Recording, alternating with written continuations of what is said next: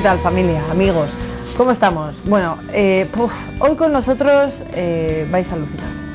Yo creo que los cientos de testimonios ya que tenemos en este programa jamás habíamos oído semejante cosa como he escuchado hoy en los previos, los previos de este programa. El testimonio de hoy os va a sorprender, os va sobre la New Age. Pensábamos que habíamos oído todo, pero como esto, jamás.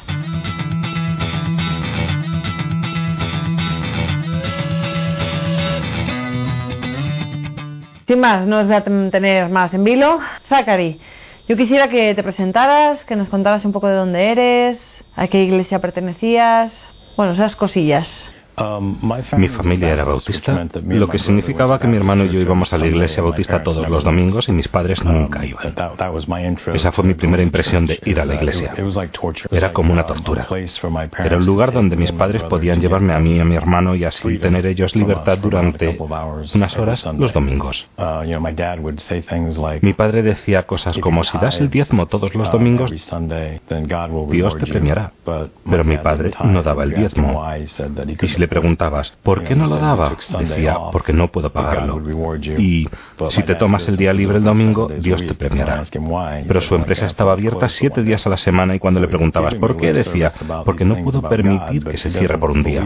Me parecía que hablaba de boquilla sobre esas cosas de Dios, que él no las creía. Por eso, en el fondo, mi creencia en Dios fue mínima. Hasta los diez años había visto todas las películas de fantasía que habían sido hechas y veía cómo pasaban cosas mágicas Quería saber si esa magia era posible. Todo el mundo me decía que no, pero la magia era falsa, que era simplemente un mundo de fantasía, que no se puede hacer realmente esas cosas. Cuando estaba en quinto de primaria, tenía 10 años, empecé a hacer I Hate You Bloody Mary, Te odio María ensangrentada. Es un juego muy común en los Estados Unidos y por todas partes del mundo. Los chicos entran en un baño, apagan las luces coreando una frase hacia el espejo buscando una cara espantosa, demoníaca. No lo sabíamos entonces, pero estábamos practicando magia. No sabíamos que el juego de María ensangrentada era en realidad un maleficio. Para hacer un maleficio real, para hacer que suceda la magia, necesitas de la repetición, intención y presencia demoníaca. Así que la gente que juega está intentando hacer maleficios de Harry Potter diciendo, oh, yo intento hacer esas cosas y no funciona. Obviamente son falsas. Pues eso no es verdad. Eso es una situación de bendito sea Dios porque no hay ningún demonio presente. Porque yo también he hablado con chicos que dicen que funciona siempre que lo intentan, lo cual asusta mucho, porque significa que ese chico tiene un demonio presente. Entonces estábamos haciendo esto y yo siempre veía la cara demoníaca. Y en la misma época había salido Dragones y mazmorras, un juego de rol. Salió aproximadamente dos años antes de esto. Yo siempre hacía de mago o hechicero, pero después de un tiempo, después de hacer de ambos, mi curiosidad estaba en su culmen. Tenía que saber si la magia era real, ¿sabes? Tenía que intentar esto por mi cuenta, pero no se lo podía decir a nadie, porque no quería que se burlasen de mí. Así que hice un maleficio mágico de verdad. Hice tres maleficios mágicos de dinero. Cada uno de ellos aumentó la cantidad que obtuve. Los primeros dos eran de tan poca cantidad que pensé podría ser coincidencia. La tercera vez que lo intenté encontré mil dólares. Después de eso estaba convencido. Esto es real y voy a hacer esto durante el resto de mi vida. Continué haciendo este tipo de cosas. 14 años participé en mi primer aborto, mi primer aborto asistido. Como brujo no matas al bebé, pero tienes que estar presente. Le suelo decir a la gente que hace algunos años me contaron que mis charlas son apropiadas desde los 15 años para arriba. El problema con esto es que cuando yo tenía 15 años ya tenía una larga lista de cosas malas que había hecho ya. Suelo terminar diciendo que ya desde entonces yo había roto todos los 10 mandamientos, incluso el asesinato. Y ahora tengo la suficiente edad de escuchar mi propia charla. En mis charlas no les recomiendo a los padres que traigan a sus hijos de 10 años. Normalmente les digo que escuchen la charla y que luego después cada uno en su casa sabrá el modo de explicar a sus hijos la charla con su lenguaje. Como adultos, ellos deben hablar con sus hijos de estas cosas y no esperar pensando, ay, mi hijo es inocente. Mi experiencia es que las personas que piensan que sus hijos son inocentes están equivocadas. Y los que piensan que no son inocentes que son como pequeños demonios, se equivocan también. Normalmente los niños están en el medio. Los niños que tú menos piensas mirarían pornografía, a veces adictos. Y los niños que piensas, mi hijo va a ser sacerdote de mayor. A veces será sacerdote, pero del lado oscuro. Los niños te sorprenderán a cada paso. Yo continué por ese camino de mi primer coven, aquelarre de brujas, durante aproximadamente 5 o 6 años. abraço. ¿Y entraste en algún grupo? Sí. Cuando tenía 12 años encontré otro grupo que también hacía dragones y mazmorras, creyendo que la magia era real, y empezaba a salir a un lugar que usaban para reclutar niños.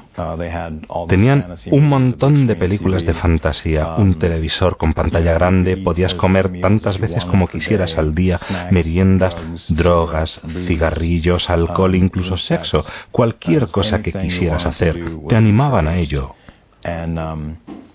Yo estaba haciendo todo eso. Me enteré tarde de que eso era un coven satánico cuando tenía 12 años. Me uní oficialmente cuando tenía 13 años. Y a ver, ¿eso te molestaba? Mm, quiero decir, lo satánico, ¿realmente sabías lo que pues, era? En la iglesia bautista no se hablaba de Satanás mucho. Al bautista se le dice que Jesús venció al demonio en la cruz hace dos mil años. Y el diablo no es ninguna amenaza. Ya estaba vencido, ya no hay nada que pueda hacer. Tiene miedo a la iglesia bautista, no la va a atacar. Como resultado de eso realmente no hay nada. Estas personas dicen que son satánicos, pero yo había visto películas de los años 60 y 70 y el satanismo era algo horripilante. Cuando empieza la música es cuando el humo de Satanás sale en la pantalla.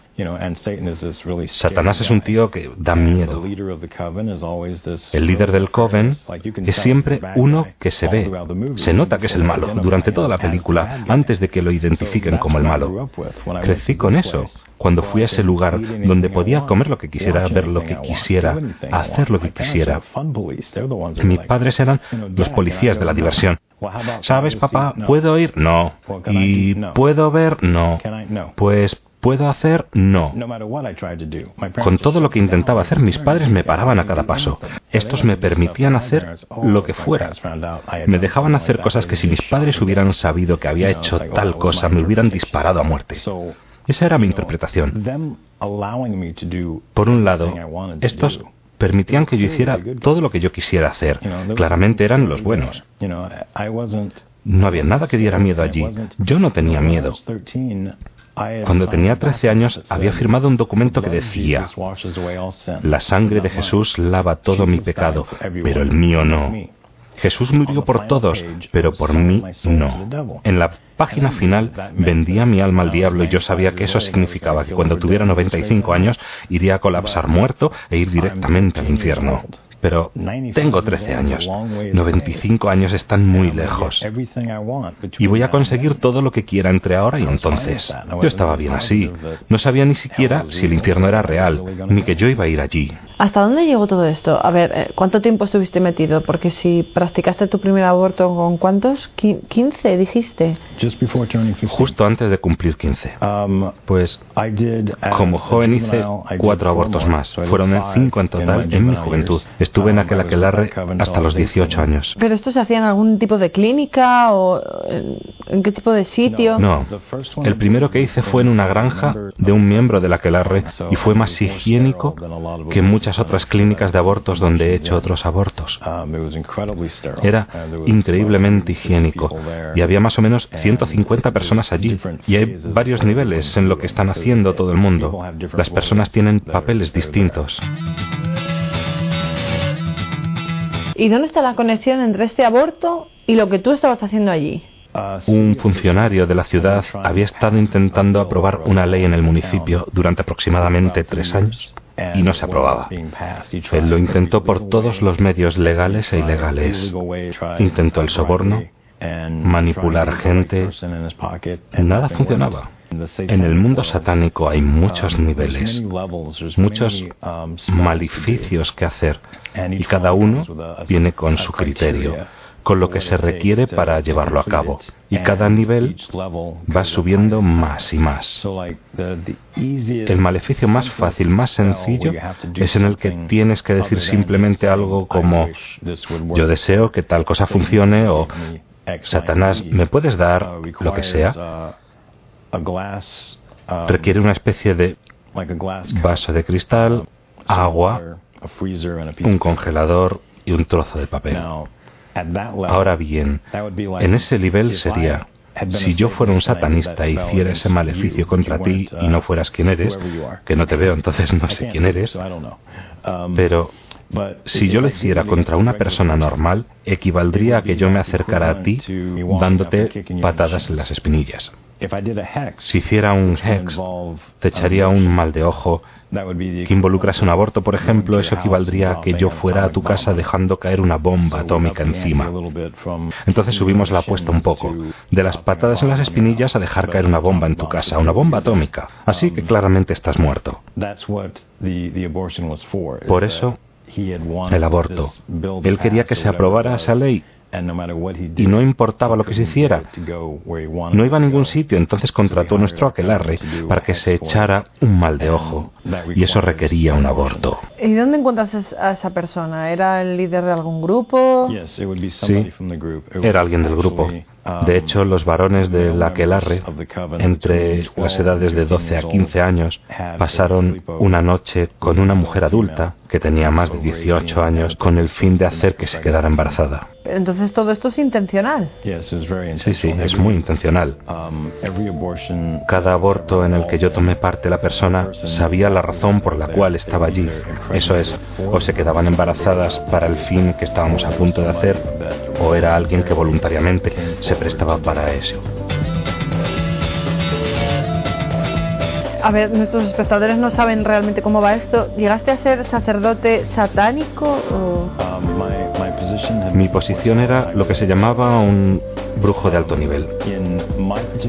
En mi aquelarre particular yo había formado parte de la Iglesia Mundial de Satanás. Y en ese aquelarre el miembro más alto es un brujo de alto nivel. Hay mucha gente que piensa que el sumo sacerdote es el nivel más alto y en muchos aquelarres eso es verdad en mi aquelarre, los teníamos, pero no eran considerados de posición muy alta, porque esa persona podía haberse elegido a sí mismo como sumo sacerdote. Y si ese es el caso, es considerado como nada en la escala. En mi aquelarre la gente tendría un estatus como de militar, mientras subía en poder de magia. Entonces, si la suma sacerdotisa no fuera elegida por sí misma, podía ser tan alta como un sargento pero nunca va a llegar a más. Y mucha gente naturalmente piensa que eso es lo más que hay. Entonces dicen que eso es a lo que quieren llegar y nunca se esfuerzan por algo más grande. Un sumo brujo es supuestamente elegido directamente por Satanás y normalmente le escogen entre los tenientes o algo más alto, a no ser que vean potencial en alguien de un estatus más bajo. Viajas por el mundo y haces los hechizos para los ricos y famosos rockeros, actores, políticos, cualquier persona que tenga mucho dinero. Y no lo entregan al sumo brujo, sino que se lo dan al aquelarre. Los que tienen posiciones que pueden conceder favores, la persona normal no puede. Bueno, yo tenía un pase que me permitía coger un avión de una compañía aérea en particular en cualquier momento cuando me diera la gana. Y si iba a viajar fuera del país, si se me antojaba no necesitaba ni pasaporte. Tener ese pase era suficiente. Solo tenía que mostrar esa tarjeta y me ponían en primera clase. A ver, es que estoy sin palabras. Eh, esto implica que es algo internacional, claro. Mi segundo aquelarre de la Iglesia Mundial de Satanás tenía 1.1 millón de miembros en el mundo en 1989. ¿Y a qué edad te hacen sumo brujo o como se diga? A los 21. Entonces supuestamente fuiste elegido por Satanás. Eso es. ¿Y qué pensaste de eso? Es la posición que deseaba. Oí sobre ello cuando entré en mi segundo aquelarre con 18 años. Descubrí esta posición y pensé, esta es la cosa más guay del mundo. El disfraz. Tienes que ponerte un disfraz para hacerlo. Vi el disfraz, lo vi cuando tenía 12 años y no sabía qué era. Pregunté a unos adultos y ellos actuaron como si no existiera. Me dijeron que yo estaba soñando. Cuando tenía 18 años estuve en una fiesta y vi uno de ellos, un alto brujo. Si vas a YouTube, hay un artista que se llama Pink y tiene un vídeo de una canción llamada Like a Pill. Y en ese vídeo puedes ver a un brujo alto cuatro veces. La segunda, tercera y cuarta vez está haciendo un hechizo. Está totalmente metido en hacer un hechizo. Lleva un tipo de frac, una chistera, una varita o bastón. Él utiliza una varita, yo utilizaba un bastón. Yo pensé que una varita era un poco raro. Y se pinta la cara como un cadáver. Era un brujo de alto nivel, casi me caí de mi silla la primera vez que vi el vídeo, porque es una posición totalmente secreta. Y aquí está la estrella internacional que tiene un brujo de alto nivel en su vídeo. ¿Es algo común esto? ¿Brujos de alto nivel? No, el que estén con gente famosa. Sí, es común. ¿Y por qué esta gente tiene a los brujos con ellos? Pues una vez más, si vas a YouTube y buscas cuántos artistas dicen que han vendido sus almas al demonio por fama y riquezas, esto es uno de los trabajos de los brujos de alto nivel. Encontramos personas que quieren ser famosas, lo llamamos ofertas de almacén, warehouse deal. Vas a algún sitio normalmente en Los Ángeles o Hollywood donde están todos los cantantes de rock, personas que quieren ser famosas, y el brujo de alto nivel va por estos sitios. Y si hay alguien que capta su atención y probablemente pasa algo satánico, no está mirando a todas las personas, entonces van dando y para a ciertas personas. Yo me acercaba a las personas y preguntaba, ¿qué estás dispuesto a hacer para ser famoso? Y la mayoría de las personas me dicen enseguida, estoy dispuesto a cualquier cosa. Yo respondía, ¿qué quieres decir cuando dices cualquier cosa? Y llegados a este punto, la mayoría dicen, oh, pues no tendría sexo con un animal, pero cualquier otra cosa estoy dispuesto. Pues Satanás no quiere esa persona, no quiere la que no esté dispuesto a cualquier cosa. Él quiere que estés en el lodo, quiere arrastrarte por el lodo. Él te odia, no es tu amigo. No quiere darte un millón de dólares y una casa grande, un coche y muchas novias y drogas y alcohol porque te quiera. Él quiere que vayas brincando felizmente hacia el infierno y está dispuesto a cogerte de la mano y hacerlo contigo. Pero antes tú tienes que estar dispuesto a darle algo. Y esto normalmente incluye la persona que normalmente dice yo haría cualquier cosa y yo les pregunto ¿qué quieres decir cuando dices cualquier cosa? Y ellos responden cualquier cosa, nombra lo que quieras y lo haré. Y yo diría cosas como tener relaciones con un caballo un perro y dirían que sí. Entonces les daba una tarjeta una tarjeta Tier 2. Cogían la tarjeta Tier 2 y seguían la dirección que ponía. Cuando llegaban allí tenían que hacer las cosas que se les pedían. Ahora yo no voy a reuniones de Tier 2. Yo no sé lo que hacen. Es posible que no hagan nada con un perro o un caballo, no sé qué hacen. Pero sí sé dos cosas. Una es que me llegó un hombre que no tenía ningún talento. No podía cantar, ni bailar, ni componer canciones, ni poesías, ni leer música, no podía hacer absolutamente nada. Recibió su tarjeta Tier 2 y la siguiente vez que lo vi estaba en los vídeos de MTV, cantando y bailando, y era muy popular. Ahora también, ocasionalmente, se lee de estrellas de rock que se ahorcan, que toman una sobredosis de drogas, que beben hasta morir, que conducen borrachos y después de hacer esto muchas veces su coche termina empotrado en un árbol y dicen que estaban desesperados y deprimidos y alcohólicos durante 20 años antes de morir. ¿Por qué alguien que tiene tanta riqueza, es tan popular, tan famoso y todo eso, por qué harían esto? Lo harían porque están intentando olvidar cómo llegaron ahí. Si eres una persona normal, Tener relaciones sexuales con alguien, con alguien normalmente nunca lo harías. Alguien o algo. Tienes que beber mucho alcohol para olvidarlo. Y a veces tienes que beber tanto que te mata. ¿Cuánto tiempo estuviste metido aquí? Porque eras consciente, ¿no? De que era Satanás quien estaba ahí manejando todo este asunto. Sí, estoy completamente seguro que es Satanás. Pero yo me apunté porque lo quería todo. Quería poder, quería conocimiento, quería cosas, ¿sabes? Quería pecar lo más que una persona fuera capaz de pecar. Y aún más si fuera posible. Y pensé que el pecado es el equivalente a la diversión. Quería la mayor cantidad de dinero que fuera posible tener, la casa más grande que hubiera, el coche más rápido que se pudiera conducir. Quería hacer lo que me diera la gana. Y Satanás parecía la persona dispuesta a darme todo lo que quisiera. Como un brujo de alto nivel, viajas por el mundo. Cuando alguien te pide hacer un hechizo, o pagan a tu aquelarre para contratarte. Tú no tienes que hacerlo. Está en el contrato que firmaste. Dice que tú tienes el poder de decir que no. Y es lo único que tenía que escuchar que yo no tengo que hacer nada que no quiera hacer. En realidad estás atado al pecado, al demonio. El demonio está ahí como tu amo. Eres como una marioneta y está tirando de las cuerdas, está haciendo todo lo que él quiere que hagas. Pero yo había firmado había entregado mi alma al diablo. Y también tengo que decir aquí que es imposible vender tu alma al demonio. Pero con 13 años yo no era el más espabilado y además creía todas las mentiras que me decían. Pero es imposible vender tu alma. Yo disfrutaba de la vida. Yo pensé que esto es lo que todo el mundo quiere. A ver, entonces, eh, para ser amigo de Satanás, lo único que tienes que desear es todos los placeres del universo. Sí. Y durante este tiempo um, dividí 120 iglesias y asistí en total um, a 146 abortos. ¿Y todos estos abortos eran intencionales? Sí.